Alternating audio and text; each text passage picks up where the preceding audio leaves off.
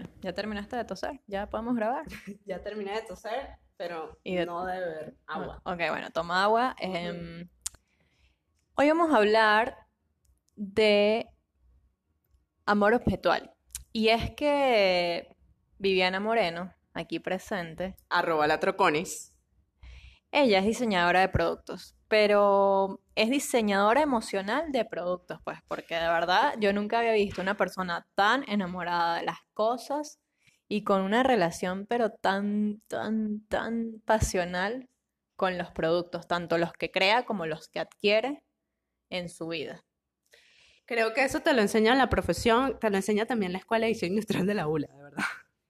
Sí, y bueno, y tú lo desarrollas, Sí. lo, lo maduras y lo internalizas y, lo, y vives con ella. ¿Qué es esto? Vamos a hacer la introducción del podcast. Este es el post narrado, sin edición, chalequeado y ahora reflexivo también, de vainascultas.com. Yo soy arroba la Vera Paparoni y acá, Arroba la Troconis. y vamos a hablar de una historia de Biff y un cuento y una explicación, porque siempre. Este quizás sea el, el artículo que haya desarrollado para vainascultas.com hasta el momento con el título más cursi. Empezamos. De pana. Y dice, cosita preciosa, esto es amor objetual. Ven que es cursi, es muy cursi. Dios mío. Ay, la palabra amor. Síntesis de la idea de afecto, cariño, apego o querencia con las personas, cosas, lugares, espacios. Amor de pareja, de amistad, amor familiar. Pero en este caso vamos a hablar de amor objetual. Vamos a dejarnos esas vainas cursis y... Mu- muchos hablan de eso, nosotros nos vamos a dedicar con el amor objetual. La vida está llena de seres, de momentos, de arte y objetos. Seres con quienes compartimos, momentos que marcan, arte que nos expande y objetos que nos complementan. Por definición, lo que complementa se añade para mejorar. Esto debe ser así. Completar o perfeccionar es esta relación lo que nos conecta con objetos, con los que generamos una alianza y hasta llegamos a amarlos. ¿Quién no? Seguramente nos hemos percatado de esto, pero quizá no estemos conscientemente, conscientes, perdón, del por qué amamos y mucho determinados objetos. Pues eso es cuando el diseño se conjuga con las emociones. Y eso es lo que mm, a muchos, y particularmente a mí, nos encanta hacer. Aquí vamos a entender un poco de por qué seleccionamos ciertas cositas cuando emigramos o cuando nos mudamos o cuando nos vamos de viaje, que siempre nos llevamos más allá de nuestras de lo básico, la ropa, las cosas para sobrevivir.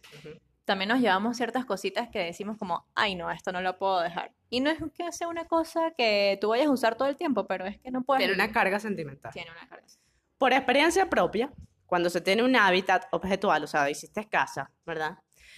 Y debes manejar el desarraigo, en este caso, por ejemplo, la migración, o no sé, o te mudas, o bueno, ya no existes como, no sé, pareja, familia, qué sé yo, hay muchísimas eh, eh, cosas que te pudiesen generar el desarraigo.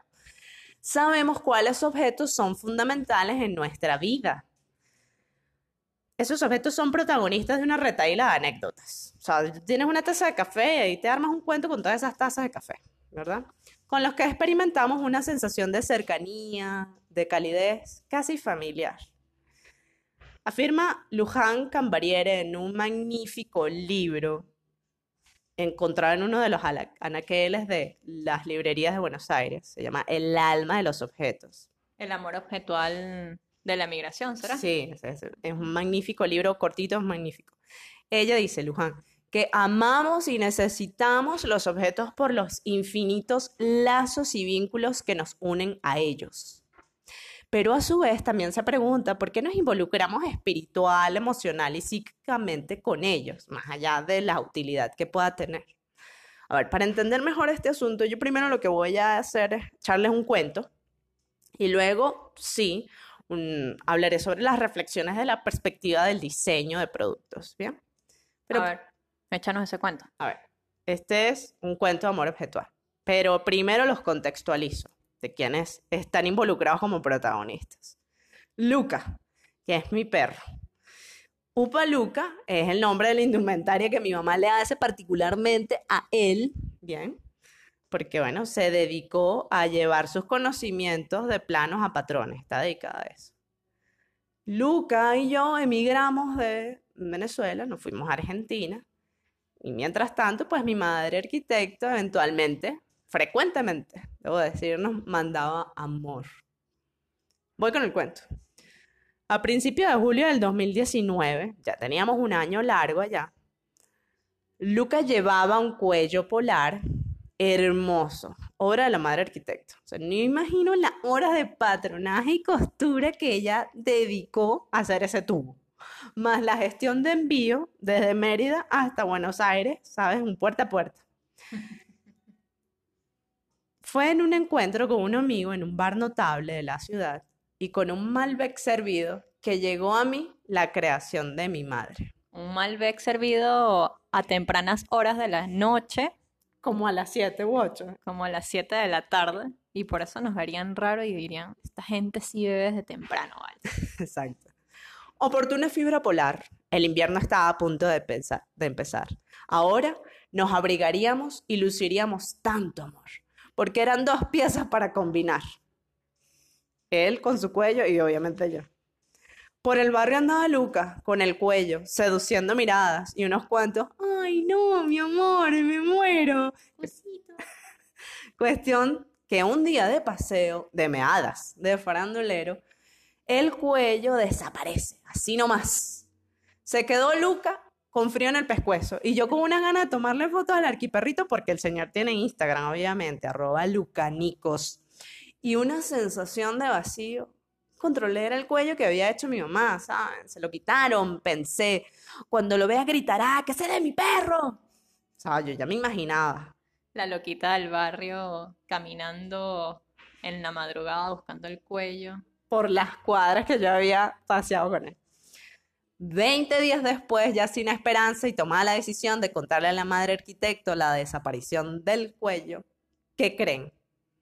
Estaba yo en el monambiente, el monambiente capital. Me asomo por el balcón y ahí estaba, la corona de estrellas. Es que era un cuello polar rojo con unas estrellas beige. Muy gringo, por cierto. Estaba ahí, adornando la cabeza del capataz de la obra de al lado. No sé, qué cuello, aquello era un fez. El obrero parecía un turco en plena ciudad porteña. Le grito, señor, señor, lo que tiene en la cabeza. Sí, eso, es de mi perro, ya voy para allá. Yo voy para allá. No te entendería un carrizo, señor. No, creo que no. Llegué y entre risas, fotos que daban garantía de la pertenencia. Y ay, es que eso lo hizo mi mamá y está en Venezuela y nosotros acá. Fue como el cuello llegó lleno de carga sentimental, regresó a mí y de nuevo a Luca lo lucirá. Tú le montaste la, la lloradita al, al señor mm, porque ese cuello tenía que regresar a Luca. Y le explicaste qué era amor objetual y esa cosa para ver que él entendiera. No, vale, no me dediqué tanto al tema, sino mostrar la foto que en efecto era de mi perro. Pues mire, señor, de verdad, mire eso que carga encima de la cabeza, eso lo es del cuello de mi perro. Yo me imagino semejante Bueno, show nada, me lo dio, nos reímos un montón y llegué a lavarlo porque eso lo que tenía era pura tierra. Seguimos, ahora sí con la explicación de este amor desde la perspectiva del diseño. Reza un refrán francés que ser amado es la mejor manera de ser útil. Una franela que diga. Sería bello, ¿verdad? Sí, vamos a sacarla. Los objetos son, en esencia, construcciones materiales, extensiones de nuestro cuerpo, ayudantes del quehacer. Elementos que permiten realizar determinadas tareas, algunas complejas, otras precisas, algunas de protección, otras de identidad. Los objetos han acompañado a la humanidad en su evolución. Son fruto de la inventiva y motivo de deseo. Con ellos creamos vínculos emocionales que trascienden la materialidad, pues nos acompañan en nuestras expresiones oficios y vivencias. Según Donald Norman, padre del diseño emocional y un señor que tenemos en un altar, este tipo de vínculo se da por tres dimensiones.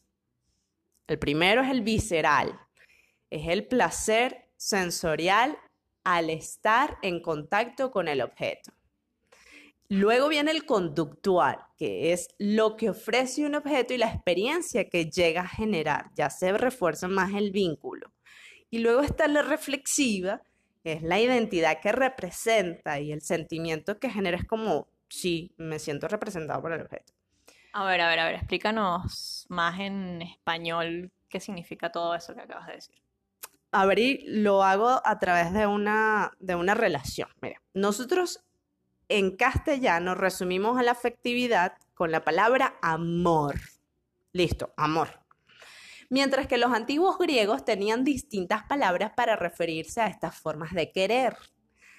Entonces, pues yo vi una relación con las dimensiones que Donald establece. A ver, está la dimensión visceral que sería eros, que es el amor erótico o pasional. ¿bien? La conductual, que es ágape, el amor puro e incondicional. Y la reflexiva es la filia, el amor profundo, esa afinidad y simpatía que tenemos hacia determinadas cosas. O sea, el ya no hay para dónde, pues ahí me quedo.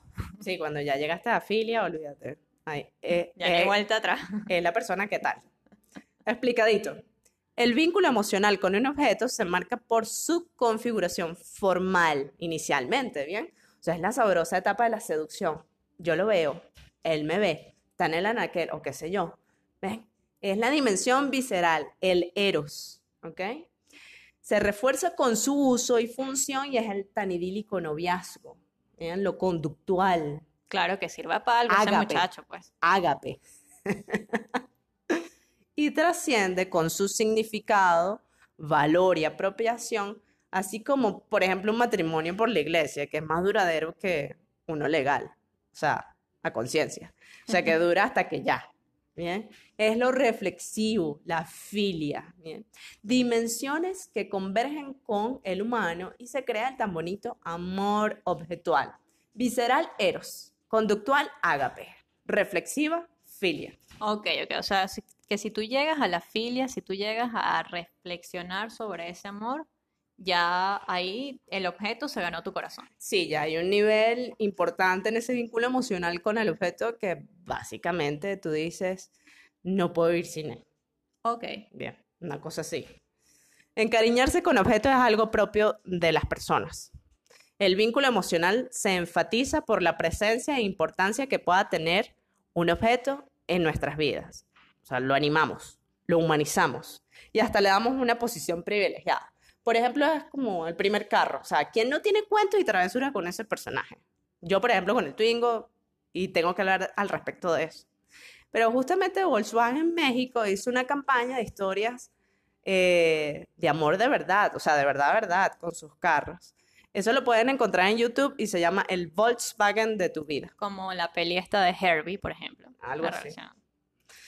Emociones, pertenencia, filiación, afinidad, los objetos y nosotros. Es una realidad. No hay persona que no ame un objeto, o sea, por más desprendida o ser materialista que sea, comunismo, me gusta, lo uso, lo cuido, lo extraño. Es amor objetual y de eso nadie queda exento. Yo creo que esto es un aprendizaje para la gente, para que la gente se deje de vainas. Gente que dice que, ay, no, a mí las cosas no me importan. Yo soy, como tú dices ahí, yo soy cero materialista. Y yo puedo vivir sin vainas y no me voy a comprar nada. Y eso es para la gente que le gusta gastar plata en las cosas. No, pero ya va, las cosas también te llenan. Por supuesto. Lo que pasa es que hay que saber qué cosas te van a llenar. Por supuesto, y claro. van a ser fruto del buen diseño, ¿ok? evidentemente, creas, creas una relación afectiva. Bueno, señores, si les gustó el post narrado, comparta, que eso enriquece. Si lo suyo es una conversa o un café, o más bien hablar de amor, comente, que eso embellece. Nos consiguen en Vainas ocultas.com y por nuestras redes sociales, Twitter e Instagram Arroba la Vera Paparoni. y arroba latroconis. Chau. Chau.